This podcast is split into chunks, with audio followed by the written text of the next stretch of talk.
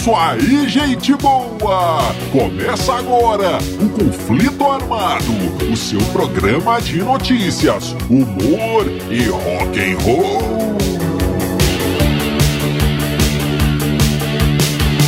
E vamos para as manchetes de hoje. A briga de bar que quase acabou com The Kill. The Doors, os garotos desobedientes. A história de Queen e David Bowie trabalhando juntos. A canção que detonou a voz de John Lennon. E o último solo de Ed Van Halen. Tudo isso e muito mais no conflito armado que começa agora. Eu sou Bob Macieira e aqui comigo no estúdio meu arquirrival e melhor amigo Crânio. Tudo bem, Crânio? Tudo bem, Bob? Saudações, caros ouvintes. Tamo junto no rock. Tamo junto no Rock Crânio e sem mais delongas vamos ao nosso primeiro assunto. E crânio, o nosso programa Conflito Armado é um programa alegre pra cima, mas não podemos deixar de falar aqui de uma perda irreparável que o, o mundo da boa música sofreu É. nos, nos últimos tempos, que foi a morte de Ed Van Halen, um guitarrista icônico, sensacional que nos deixou aí depois de uma luta incansável contra um câncer. Crânio, muita coisa já foi dita, muita gente, todo mundo se manifestou.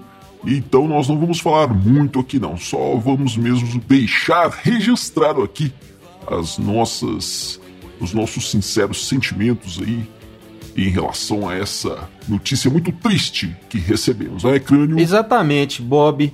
Uma notícia muito triste, mas como você disse, é incrível, cara. Todo mundo se manifestou. Eu nunca vi uma, uma comoção tão grande com a passagem de alguém como foi do Ed Van Halen. E, então é isso aí, cara. E quanto à questão da alegria, ele sempre foi um cara muito alegre, né? Era incrível ver ele tocando com aquela carinha mais boa, cara, e fazendo aquelas debulhações mais impressionantes. Parecia, parecia que era uma coisa fácil, cara, vendo ele tocar, assim. Então ele sempre foi um cara alegre, o Van Halen sempre foi uma banda pra cima, né? Que trouxe muita alegria pra galera. Fica aí a nossa homenagem. Muito obrigado, Ed. Isso aí, crânio. Então vamos lá. Bora. Olha aí. 1982, crânio. Uma história muito legal com The Cure, a banda do nosso amigo Robert Smith. É, nessa época os caras estavam com muito sucesso e gravaram um disco sensacional, Pornography. É, muito sucesso, mas também muitos problemas, crânio, crânio, crânio. A banda quase acabou aí nesse momento. O que, que acontece? Eles haviam lançado esse disco e já foram direto, direto pra turnê. Mas essa, a gravação do disco não foi muito legal, não. Havia muitas tensões causadas principalmente pelo excesso do abuso. excesso de abuso Certo. de drogas e álcool, como não poderia deixar de ser. Sempre a ele. gravação, a gravação foi muito tensa. Os caras queriam também ali um, um, um clima muito dark, muito sombrio. Dizem até, crânio, que eles chegaram a gravar algumas músicas no banheiro do estúdio. É, eles, eles olharam, nossa, que banheiro sujo, cara, que coisa mais porca, mais nojenta. Vamos gravar a música aqui. Colocaram os microfones lá e cantaram para pegar aquele clima, crânio. E, e conseguiram. O negócio ficou pesado mesmo. Tá certo. O que que acontece? Eles então foram para é, a turnê. É, mas não era uma boa ideia, né, crânio? O clima já não estava bom. E aí juntaram todo mundo ali amontoados no- nos, nos, nos ônibus de turnê, tocando pelo país, por outros países, aquela coisa toda. Sim. E tudo bem. o que, que acontece? É, tudo, tudo na verdade contribuiu, contribuiu para esse clima pesado. Até o palco tinha um clima pesado. A gente foi até procurar aqui umas fotos e. Não dá pra ver nada. É, não dá pra ver é. nada, viu? Tudo escuro e tudo isso foi contribuindo para o clima ficar cada vez pior, cada vez mais pesado. E o clima estava tão pesado, creio que afastou até mesmo os fãs. Os caras é, começaram a tocar para lugares ali no máximo com uma metade do público. E o pessoal, os fãs estavam querendo saber daquilo lá, não. Tava muito dark. O crânio. Aí, é. Então beleza, um belo, uma bela noite, os caras estavam tocando em Estrasburgo, é, na França ali, é, é, fronteira com a Alemanha. Olha só, então tá. Sim. Aí acabou o show, crânio, beleza, os caras, vamos, vamos pro boteco então, vamos comemorar aí mais um show, Vamos tomar uma foram os caras do The Cure e os caras da banda de abertura. Aliás, foi apenas o batera, ou, aliás, o baixista Simon Gallup e o vocal Robert Smith foram do The Cure. Os outros caras não quiseram ir, não creram, ficaram no hotel e a turma foi para o bar. Tudo bem. Sim. Lá pelas tantas, crânio, isso já era umas 6 horas, 6 e meia da manhã, o baixista Simon Gallup disse: Ah, cara, já chega, eu vou embora e foi saindo do bar. Era aqueles bares assim com dois andares. Ele desceu para o primeiro andar e foi saindo. O garçom chegou e disse: Ô, ô meu amigo, o senhor não pagou sua conta, não. e o cara disse: Ué, mas espera aí, velho, eu sou o cara do. Do The Cure, como é que você não vai. Você vai me cobrar? Você não está cobrando do, do Robert Smith, não. Não, todo mundo tem que pagar. Senhor, o que, que é isso? É um absurdo. Essa espelunca. O cara pelo feio, crânio. É, olha aí. do rock. E voltou, vou lá tirar isso, essa, essa satisfação. Chegou, chegou, subiu o crânio, foi lá na mesa do Robert Smith e disse: Ô Robert Smith, você está pagando suas bebidas, cara. Os caras estão querendo me cobrar. Por que, que você bebe e não, e não paga e eu vou pegar? Eu tenho que pagar? Isso é um absurdo. O que, que você está achando que você é? Eu não vou pagar, não. E aquela coisa toda, crânio o Robert Smith calmamente levantou e disse: Shut up! Cala a boca, cara! E o, o, o Gallup já vai, cara, e deu um soco no Robert Smith, que a confusão estava armada, uma briga mesmo de tapas, pescoções, voadores. é, o negócio foi feio, crânio. Sim. E aí, Robert Smith, pessoal, separou. Então, Robert Smith disse: Olha, quer saber? Eu estou é fora dessa banda pegou, foi pro hotel, o crânio pegou o seu, o seu passaporte, entrou no avião e deixou apenas o bilhete. Não volto mais. e não voltou, cara. Pegou o avião, Bom, não voltou imediatamente pro hotel, né? Pegou o avião e se mandou. Aliás, o Gallup também fez isso. Foi embora, não quer saber mais de shows e, e, e foi embora. E os caras tinham uma turnê pra, pra, pra fazer, né, sim, né, cara? Sim. Tava no começo ali e tal. E beleza, o Robert Smith foi pra casa. Olha só, chegou na casa dele, ele morava com os pais, cara, com o pai, pelo menos. Que coisa. Chegou na casa dele, ô papai, voltei, olha eu aqui. Bob, o pai dele olhou e falou assim: O que, que você está fazendo aqui, Robert Smith? Você tem um, uma turnê, o que, que você está fazendo aqui? E o Smith disse: Ah, pai, briguei com o Gallup e, e não vou tocar mais, não, não vou voltar para essa turnê, sair da banda, não sei o que. Ô, oh, Bob, o pai dele falou: Você vai voltar agora, seu moleque irresponsável. é. As pessoas compraram ingresso para ver vocês, cara. Você tem uma turnê, seja homem, vai voltar, você não vai ficar aqui dentro de casa, não. Pode pegar suas trouxinhas e voltar e fazer a sua turnê, cara, seu irresponsável. E assim foi, cara. O pai dele não deixou ele ficar em casa. Ele pegou com o rabinho entre as pernas ali, voltou e fez a, a turnê. O Gallup também voltou. Eles terminaram a turnê. Agora, eu não sei se isso foi uma boa ideia, porque é, eles fizeram a turnê, beleza. Mas no último show, cara, na última música, acabou a última música e tal, a galera se despedindo, ei, valeu, muito obrigado e tal. O Gallup chegou, o baixista, né? Chegou no, no microfone e disse: Ó, oh, galera, queria contar uma coisa para vocês, vocês não sabem. Mas o Robert Smith é um grandíssimo filho de olha, E começou a xingar o cara no palco Bob, no microfone, pra galera toda ouvir. O Robert Smith ficou muito feliz com aquilo. Já passou a mão ali num monte de baquetas e começou a dar baquetada, tacar a baqueta no, no cara do baixista. A confusão se armou ali de novo, em cima do palco, na última música, no último show da turnê. Agora, pensando bem, cara, talvez seja até uma, uma, uma boa lição, viu? Principalmente para uns políticos aí no Brasil. Primeiro, cara, você faz o seu trabalho. Primeiro você deixa tudo pronto, tudo acabado. Depois você vai brigar com seus desafetos. Fica aí a lição. Olha, olha. E amigo ouvinte, conheça o nosso canal no YouTube. É, procure os Dillions e segue a gente lá que você vai encontrar muita coisa interessante. Tem até o nosso programa Conflito Armado em vídeo. Crânio e essa história agora é agora é Sim. uma história muito famosa dos Doors, é The Doors, Jim Morrison e a sua banda Crânio. Essa história é muito famosa, hein?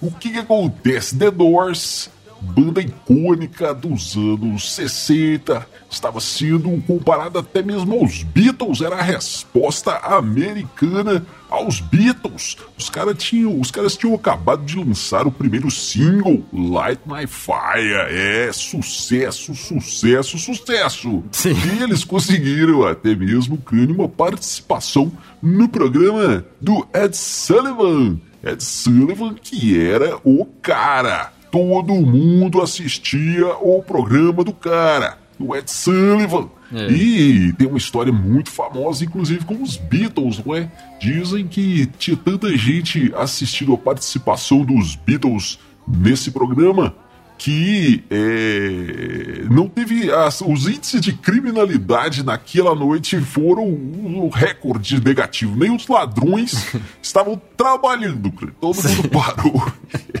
é, para assistir o programa do Ed Sullivan, que levava e levou várias e várias bandas e contribuiu para o sucesso de muita gente. Crânio dizem que ele era, até comparam, né? Dizem que ele era o Silvio Santos, olha aí, ah. nos Estados Unidos, eu acho que era muito, muito mais. Sem dúvida, Mas cara, tudo bem. Claro. Então, Crânio, olha lá, o, o, The Doors, os Doors, na verdade, eram uh, uma banda bem pesada, com letras e tal, é. não era aquela coisa muito certinha, não. Dizem até que o pessoal da banda estranhou muito quando eles foram convidados para participar desse programa. O tecladista Ray Manzarek, inclusive, disse que ficou sabendo que eles iam participar pela TV. Eles estavam assistindo o programa quando o Ed Sullivan disse: É, semana que vem teremos uma banda de rock lá da Califórnia, o Doors. É. Então tá, então beleza. 17 de setembro de 1969 chegaram os caras do Doors para tocar lá no Ed Sullivan. Dizem que o Ed Sullivan chegou perto deles e disse: Olha, galera, vocês estão muito bem, vocês estão ótimos. Vocês só precisam sorrir mais, hein? é, e saiu, e saiu, crânio. Mas aí chegou um produtor e disse: Ó, oh, galera, um negócio é o seguinte. Essa letra de vocês aí, naquela parte que fala garota, é, nós não podíamos estar mais é, altos, né, crânio? Porque é, é higher. É, higher que é alto, mas é uma gíria para chapado, né? Então a Sim. música que dizer era isso mesmo. Garota, nós não poderíamos estar mais chapados. E o cara disse: olha, vocês mudam isso aí, porque esse programa aqui é de família, vocês colocam é, garota, nós não podíamos estar mais é, alegres. Não podíamos estar melhores. Tudo bem? Então, beleza. A banda, crânio, vendo que aquilo era uma oportunidade de muitas vendas e muito sucesso, até concordou. Mas o nosso amigo Jim Morrison jamais concordaria com uma coisa dessas. Mudar a letra dele, não é, crânio? que inocência, né? Mas tudo bem. É. Eles então chegou a hora deles tocarem, crânio. Eles seriam a última atração do programa o Ed Sullivan chegou para apresentar os caras, na verdade sem muita animação, porque o pessoal já começou as meninas ali naquela gritaria e tudo é. mais. E ele só disse agora com vocês, The Doors. E os caras mandaram ali um People Are Strange, creio. Até aí tudo bem. Chegou a hora do Light My Fire. É desnecessário dizer que o Jim Morrison, Jim Morrison não obedeceu ao ao, ao, ao Produtor. É, o produtor e mandou a letra ainda, ainda caprichou no higher. É, chapado mesmo. É. Ah, crânio, tudo bem, acabou o programa. Acabou a o Ed música, Sullivan né? sempre vinha, acabou a música, né? O Ed Sullivan sempre vinha, apertava a mão dos caras. Ah, ele passou direto e disse: agora é com vocês os nossos comerciais e pronto, crânio. Não quis, Não quis não conversa. quis conversa, não. Nem, conver- nem deu ideia pros caras, não. Mas o produtor, no final do programa, disse: É, galera, que gracinha! vocês tinham, vocês estavam agendados aqui para mais seis shows. E vai ficar por aqui, vocês não voltam mais. E a rua é aquela porta ali, fora daqui. Olha Ô, aí, ô, cara. Bob, pois é, cara. É bons tempos, né? Que, as- que os caras não queriam nem saber de, de venda de discos, de promoção. A arte era o mais importante. Sim, sim. Muita gente diz que isso aí atrapalhou muito a carreira dos Doors. Os caras poderiam ter vendido muito mais, ter tido uma carreira muito mais frutífera, muito mais rica, Sim. se eles não tivessem esse tipo de atitude. Mas eu vou te falar uma coisa, cara. Eu acho que é exatamente o contrário. Justamente por- pelos caras serem assim, principalmente o Jim Morrison, que, de- que os Doors estão aí até hoje, a gente ainda fala nos caras. Rock and roll é isso aí, cara. É contestação, é briga, é destruição e é botar o dedo na cara do Silvio Santos e falar: "Ah, eu vou cantar o que eu quiser aqui, cara. Deixei de saber. É isso aí, amigo ouvinte. Não deixe de conhecer a nossa página no Instagram. Procure os Dillions que você vai se surpreender. Tem muita coisa legal lá. O crânio e essa história aqui agora é, é mais uma homenagem nossa a John Lennon. Que estaria comple- completando agora 80 anos, crânio. Olha É. aí, o grande Beatle, John Lennon. E a história é o seguinte: foi, a foi quando eles gravaram o primeiro disco, 1963, crânio. E o que, que aconteceu? Eles fizeram vários covers ali. Sim. E aí tem uma música sensacional que é Twisted Shout. E o que, que acontece? Essa música os caras já tocavam ali no Cover Club, aquela coisa toda. E era a primeira, costumava ser a primeira música do show. Mas no- na gravação ela foi a, escolhida para ser a última música, creio. Por quê? Porque dava uma detonada na garganta do nosso amigo John Lennon. É, a música era rasgada e o cara botava muita verve ali, creio, muita força, muita energia. E então foi a última música que os caras escolheram para gravar. E dizem que John Lennon, depois dessa gravação, a voz, ele disse, né? Ele disse que a voz dele nunca mais foi o mesmo. É. Ele, a mesma, é. Que ele passou vários, vários dias, semanas ali. E quando ele engolia, parecendo que ele que estava engolindo uma lixa. Mas valeu a pena, sem, Lennon. sem dúvida, viu, Bob? Valeu demais a pena essa música. Eu acho que sem essa música, essa música é o, o grande diferencial daquela primeira fase ali dos Beatles. Quando você escuta essa música, você vê que a banda não era uma banda normal. Eu, eu faço esse, esse convite, amigo ouvinte, ouça essa música e preste bastante atenção na, na, no- no- na voz. Você vai ver que tem uma coisa anormal ali, não é um simples cara cantando, interpretando uma música, não. Tem, tem mais, tem uma alma ali, tem uma energia. Incrível, incrível mesmo. É, valeu demais a pena o Joe ter detonado a garganta dele pra sempre, cara. Dizem que ele teve até que tomar umas pastilhazinhas, uns comprimidinhos ali que eles usavam na época. Sim. É pra garganta. Sim. É umas pastilhinhas pra garganta.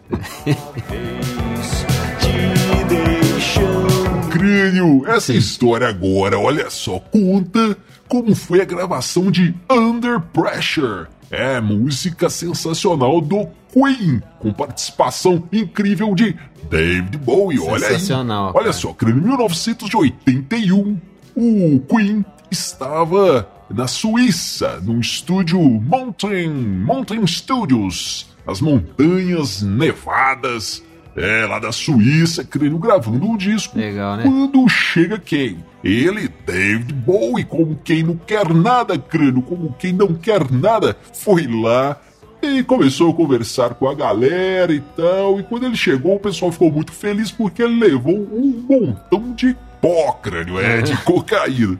E os caras ali e tal, naquela festa movida a cocaína e vinho. Sim. E começaram a fazer um som, né? Uns improvisos e tal. Até que David Bowie disse: Ô oh, galera, essa, essa bagunça aqui tá muito idiota. Por que, que a gente não faz uma música? E assim fizeram, crânio. Chegou aquele baixo icônico lá do nosso amigo Jim, eh, John Deacon, Sim. que inclusive dizem que o Bowie começou a mandar em tudo, inclusive no baixo. Falou, cara, não faz assim não. E o Deacon disse, o cara, o baixista aqui sou eu, pode deixar que eu consigo fazer as coisas aqui. Deixa comigo.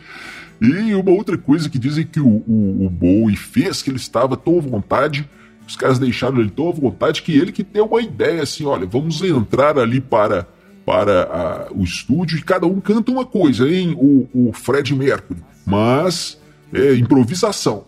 E um não pode ouvir o que o outro cantou. E depois a gente junta tudo e faz a música. E dizem que foi assim que nasceu Under Pressure, crânio. Olha que sensacional. Sensacional, né, Bob? E os caras eram vanguardistas, né? Uma, criaram ali uma, uma maneira diferente, inusitada de trabalhar e deu no que deu, né? Uma música sensacional. E, mas aí é o seguinte, cara, dizem que quando o David Bowie chegou no, no estúdio com aquele monte de cocaína, né?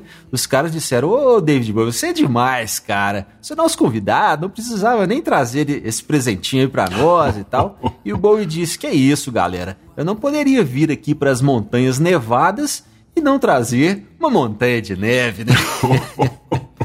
É isso aí, amigo ouvinte. Você fica agora com Nova Overdrive Machine e a música O Futuro. Nos vemos no próximo conflito armado. Valeu, valeu, valeu. Não cheguei